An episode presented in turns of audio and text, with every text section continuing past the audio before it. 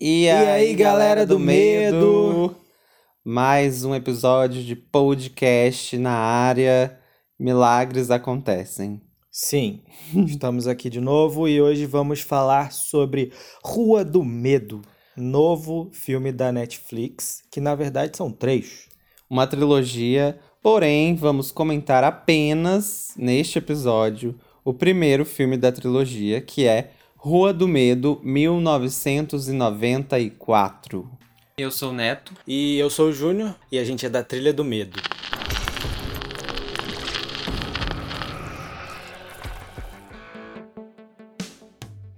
A trilogia foi dirigida pela Lee Jania, eu acho que é assim a pronúncia do nome dela, e ela também escreveu o roteiro, que é baseado nos livros de quem? R.L. Stine, mais conhecido como autor dos Goosebumps, porque Rua do Medo vai ficar famosa mais agora, né? Porque eu não conhecia tanto. É, no Brasil ele é bastante conhecido por Goosebumps Sim. e A Hora do Arrepio. Sim, e então assim, a gente sabe que são livros de terror, mas para o público infanto-juvenil, né? Porém, Porém, essa trilogia é carregada de violência, muito sangue e salve quem puder. Mas antes da gente entrar nesses, nesses detalhes que a gente veio aqui para falar, o que a gente achou deste primeiro filme, apenas do primeiro. E melhor ainda, a Netflix convidou a gente para entrevistar a diretora. E a gente vai colocar aqui os trechos da entrevista e uma tradução logo depois, para deixar o áudio original dela. Isso, para quem não manja dos inglês aí, não se preocupe, Que a gente vai falar o que aconteceu. Isso aí. É, a gente veio falar o que a gente achou do primeiro filme, sem spoilers. Então, pode ouvir sem se preocupar com spoilers, se você ainda não assistiu o filme. É, a Netflix, além de ter convidado a gente para entrevistar a diretora, eles também disponibilizaram os três filmes. A gente já assistiu os três, porém, vamos comentar apenas o primeiro neste episódio, ok? Ok. Então vamos lá. É, Rua do Medo, 1994. Se passa em 1994. Claro. E a gente acompanha a protagonista que se chama Dina. Ela e seu irmão entram numa loucura, gente. Numa loucura. Começa a acontecer várias coisas, várias tretas. E mais uns amigos também. E tem alguns amigos Eles, também. eles moram na cidade de Shadeside. Shadeside. É, e também tem uma cidade vizinha que se chama Sunnyville. Sunnyville, né? Sunnyville. É, e aí, gente, a história se passa ali nessa cidadezinha e eles vão entrando num- numa, numa situação que envolve mortes e monstros. E assassinos.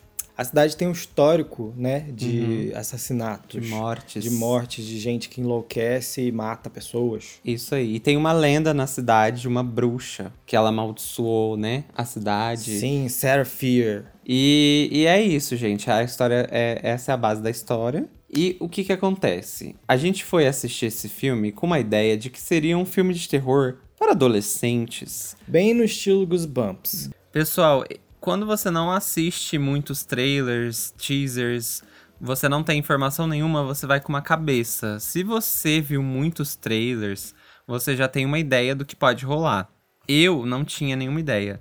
Então eu fui com uma com, com uma expectativa de que seria um filme infanto-juvenil de terror, sem muita violência, sem muita coisa explícita. Mas não é nada disso. Para a surpresa de todos, meu Deus, o bagulho é violento. Tem umas mortes que você fica meio chocado, e aí vem mais mortes e você vai ficando cada vez mais chocado, e isso é um ponto positivo do filme, porque você espera que seja uma coisa mais leve, mais adolescente.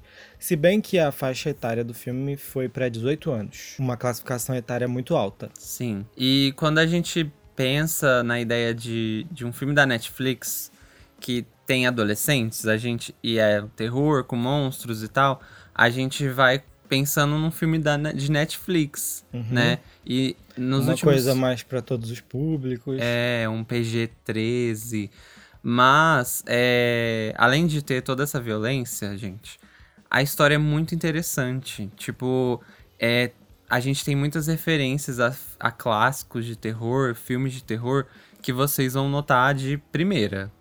Sim, inclusive a diretora comentou sobre essas referências. Na primeira pergunta, eu falei para ali que notei várias referências de filmes de terror na trilogia e qual ela gostou mais de filmar e por quê. Um, we certainly reference a lot of them. That was kind of the fun and the pleasure about being able to make a movie that takes place in the 90s and then takes place in the 70s, and then obviously 1666 as well. Um, I think Scream is one of my, my favorite movies of all time, which is very clear to anyone who watches this first movie. Um, certainly, our entire opening mall sequence is all just a love letter to, to the opening of Scream um, but also just the tone of the movie generally. I think to be able to live in this like fun, crazy, bloody universe um, was really was really perfect and really satisfying. So the Scream was was huge, and then obviously there's others. And um, in the 70s, we looked at um, Friday the 13th, of course, um, but also Halloween and kind of Texas Chainsaw. All of those all of those horror movies were really important to making it. Ela falou que colocou muitas referências sim nos filmes e que foi divertido e prazeroso poder fazer filmes situados nos anos 90 e 70. E obviamente o de 1666 também. Ela também disse que Pânico é um dos filmes favoritos de todos os tempos dela, e isso fica claro para quem assistir o primeiro filme na cena de abertura no shopping. E ela diz que essa cena é praticamente uma carta de amor ao pânico e também o tom do filme em geral desse universo sangrento. Mas também tem outras referências aos filmes dos anos 70, como Sexta-feira 13, Halloween e O Massacre da Serra Elétrica. E ela diz que tudo isso foi importante para fazer os filmes. E esse é um dos pontos altos deste filme, porque ele já abre assim, cara, com uma cena que você fica vibrando, assim, sabe? Tipo, caraca, que demais.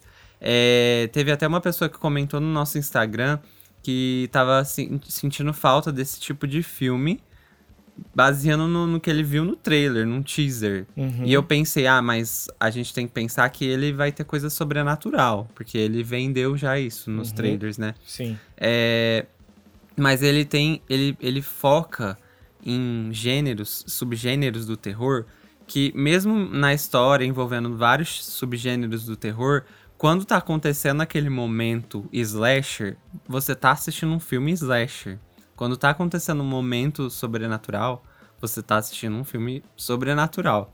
Então, é, o filme divide bem isso e você sente aquela, aquela nostalgia de um filme dos anos 90, porque o filme se passa em 94, né? Sim, esse filme é bem nostálgico, eu senti bastante isso e as referências são muito bem aproveitadas. Tem algumas cenas até que são recriadas, praticamente, para fazer a gente lembrar mesmo dos filmes. Isso dá um gostinho a mais e como a diretora mesmo disse, ela também é fã desses filmes, então dá para ver que é uma coisa feita de fã para fã.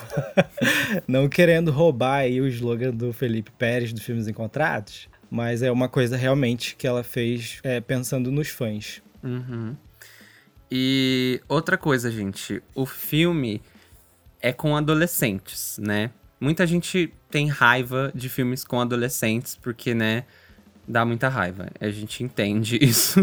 é, mas os personagens são muito, muito bem trabalhados. Sim, eu achei eles bem, assim, é, levando em consideração filmes dos anos 90, achei eles personagens muito inteligentes. Sim. é, mas é, é, é, que também o filme tem um personagem que ele é nerd, né? Ele gosta muito de tecnologia. E a tecnologia daquela época é um computador com tela de tubo, né? Uma internet mais discada e tal. Mas é. A gente percebe que os personagens não, não se deixam levar simplesmente assim pelas situações. Eles pensam como sair daquela situação, né? É, e, e, cada um tem sua, sua personalidade, é, são personagens bem diferentes um dos outros, assim. E, e isso faz a gente ficar interessado, porque é, não é só simplesmente um grupo de amigos e ai meu Deus, será que vai morrer? Será que vai sobreviver? Sabe? A gente vê um pouquinho de cada um ali, nossa, essa pessoa ela age desse jeito, aquela pessoa age de tal maneira é, como que eles vão lidar em situações em grupo, assim, o que, que cada um vai fazer e tal. É, e isso é muito interessante. Também achei muito legal como, ela, como a diretora trabalhou os personagens e os clichês de cada personagem. Porque tem o personagem drogado, tem a personagem que é, que é a líder de torcida, mas todos são adolescentes de verdade. Eles, você consegue ver eles como pessoas de verdade. Ela não, ela não trabalha os personagens como ah, o garoto burro que só faz aquelas burrices e se droga e pronto, acabou. Você se emociona com esses personagens, você tem medo que aconteça alguma coisa com eles.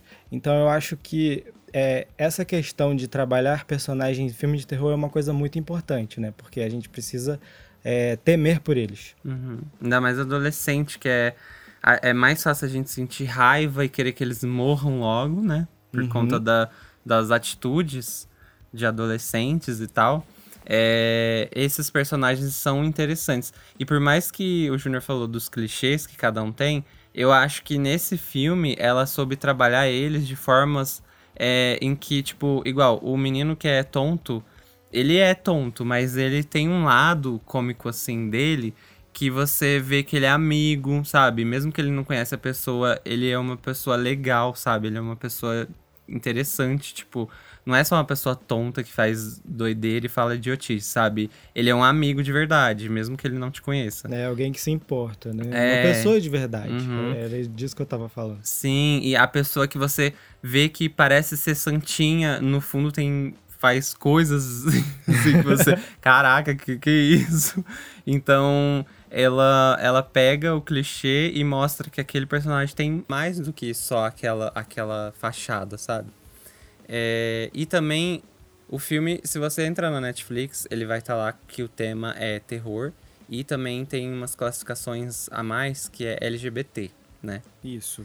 E o filme tem personagens LGBT e a diretora trabalha isso muito bem, gente. Isso é um ponto muito interessante do, do filme, porque a gente tem personagens LGBT e uma personagem específico que é muito forte e que é muito importante na história. Então a gente vê que tem uma representatividade muito forte na, nessa trilogia, né? Rua do Medo. A nossa segunda pergunta foi um pouquinho polêmica. Eu disse para ela que, de acordo com o TheGuardian.com, 99% das mulheres que trabalham na indústria cinematográfica e televisiva já vivenciaram sexismo em algum momento. Aí eu perguntei para ela o que, que ela pensa sobre a objetificação feminina nos filmes de terror atuais. Um, I think it's certainly certainly an issue. I think that it's changing. I think that that's one of like kind of the the lucky things that's happening in Hollywood right now is that you know the gaze is shifting and we are understanding that like if we're going to objectify people we might as well be equal opportunity objectifiers and and kind of let ourselves look at everyone in, with the same eye um, but I think that eh, you know, like any change, it's kind of slow. Um, and it's still taking time. Um, but I think it's also the importance of having diversity behind the camera and and having having more female directors, having more queer directors, having more people of color. And uh, you know, as we we kind of give people like me the reins, we can kind of tell these different stories and say, look, we're not sacrificing anything by having a protagonist that happens to be, you know, black and queer. Like it's still the same experience. It's just different and new and exciting. So I don't know. I'm excited by it. Um, yeah. Aqui ela diz que pensa que certamente isso é um problema e que isso está mudando. E que por sorte essa mudança está acontecendo em Hollywood agora. O olhar está mudando e nós estamos entendendo que se nós objetificarmos pessoas, nós também podemos ser os objetificadores. Isso nos leva a enxergar todo mundo com o mesmo olhar, mas que todo tipo de mudança acontece devagar e isso ainda vai levar um tempo, mas ela diz que pensa que também é importante ter diversidade atrás das câmeras e mais mulheres dirigindo, mais diretores queer, mais pessoas negras e dando oportunidade para pessoas diferentes te dá a oportunidade de contar histórias diferentes e dizer: olha, não estamos sacrificando nada tendo protagonistas negros ou gays. Ainda continua sendo a mesma experiência, sendo diferente, novo e excitante. E ela diz que está empolgada por isso. Eu gostei muito dos atores, as atuações são muito boas. A trilha sonora, gente. Ah, com certeza, a trilha sonora é muito boa, tem muitas músicas muito boas eu, eu percebi que tem, assim, tem muitas músicas famosas da época, dos anos 90, né, uhum. né, que toca. O Júnior, até quando a gente tava assistindo, ele falou, nossa, esse filme deve ter sido caro, porque toca umas músicas muito é, famosas, assim, sabe, da época. E então quem gosta de trilha sonora aí dos anos 90 vai gostar muito de, da trilha sonora do filme. Eu adorei. Alguns outros veículos também estavam presentes na entrevista e o Kalel do Adoro Cinema perguntou sobre a trilha sonora de Rua do Medo. Ele disse que é uma das melhores coisas da trilogia e pediu para ela explicar como que foi o processo de escolha das músicas. Awesome. Thank you. I'm so happy that you think that. Um, I also agree. Um, I, I made playlists for the movies before we even had um, scripts, before I was even hired. When I was getting hired, I made these playlists. And the 90s were kind of easy because I grew up in the 90s. So I knew all of the like touchstones of grunge and kind of gangster rap and all of these like amazing things that I wanted to live in. Ela diz que sobre a trilha sonora, ela já tinha feito a playlist para os filmes mesmo antes de ter escrito o roteiro e de ter sido contratada, porque eram músicas que ela escutava nos anos 90 e que ela cresceu ouvindo, e queria tudo isso nos filmes.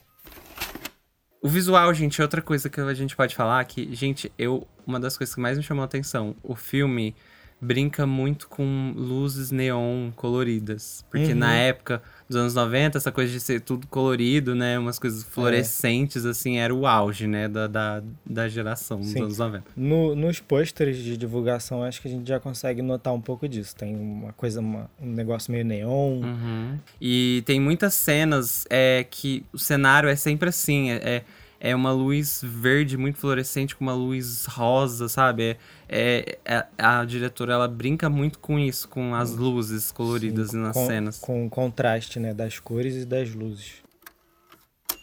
E na nossa terceira e última pergunta, eu disse para ela que não esperava tanta violência nos filmes, mas que eu amei. Daí eu perguntei se isso era intencional desde o início ou se aconteceu durante o processo da produção.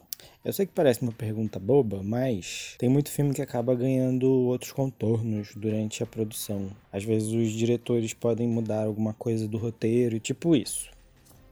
So from the beginning, they were R-rated. Um, I kind of was like, if we're making slasher movies, they have to be bloody, they have to be violent.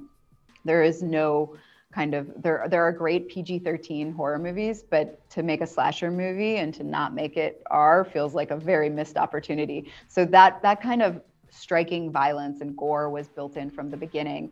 Um, although I will say that um, the second movie, which is actually the movie that we shot last, by the end of that movie, I was so tired, like so tired from shooting that I was just like more blood, like throw all of the blood, like every time. So it was really kind of a reflection of what I was going through inside. so so that movie did get a little more bloody because of where I was in the process. But otherwise it was all built in. Yeah. Aqui ela diz que desde o início os filmes seriam para maiores. E ela fala que pensa da seguinte maneira: se for para fazer filmes slasher, eles precisam ser sangrentos e violentos. Existem ótimos filmes de terror com classificação indicativa de 13 anos, mas para fazer um filme slasher e não ter classificação R, que nos Estados Unidos é 17 anos, passa a sensação de estar tá perdendo a oportunidade de deixar a parada violenta, entendeu? Então foi tudo planejado para ser violento e gore mesmo desde o início. E minha gente, ela acrescenta uma curiosidade. Ela falou que o segundo filme foi o último a ser filmado e que no final do filme ela tava tão cansada que ela tava tipo, joga mais sangue. Mais sangue, vai, joga mais sangue. Então essas cenas sangrentas são, na verdade, um reflexo do que ela estava sentindo por dentro, o cansaço dela. E esse filme ficou um pouco mais sangrento por conta de como ela ficou no processo das gravações. Mas fora isso, tudo foi planejado, toda a violência, todo o gore, todo o sangue. É isso aí, pessoal. Algumas coisas dessa entrevista ficaram de fora porque a gente ainda não pode falar sobre isso, sobre os filmes que ainda não estrearam, mas é, fica por dentro aí das novidades que a gente vai colocando por aqui, beleza? E a gente tem a bruxa, né? Que dá a liga nos filmes, que dá a história de todos esses filmes, que é Sarah Fear. E todo um mistério que ronda essa personagem, essa bruxa, essa vilã macabra, mas isso a gente não pode comentar porque tem muita coisa nos outros filmes, então vamos deixar aberto aqui.